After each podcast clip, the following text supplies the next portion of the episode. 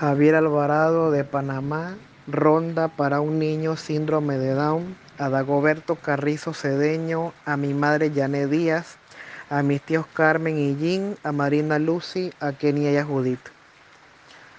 Todos los días vuelvo a aquel niño detenido en el tiempo, cuida de las constelaciones como si el polvo lunar estallara en nuestras conciencias, su fragilidad, vuelve a repetirse cuando terciábamos en el horizonte una llamada de la lluvia y era la nostalgia el pasaporte más inmediato.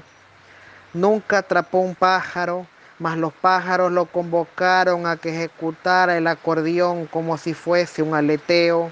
Fue único y plausible como una lágrima, como una vuelta a casa.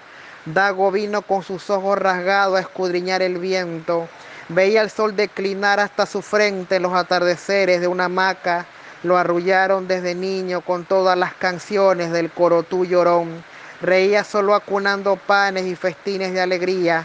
A todos nos llamaba con otros nombres, Angay, Yaya, Bibi, Cacá, Umbú, Inguín, Inguita.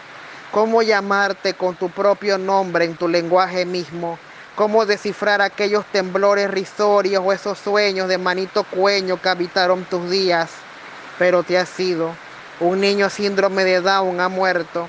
Hay gaviotas en torno al niño que jugaba con la hierba y traducía la página de escarcha.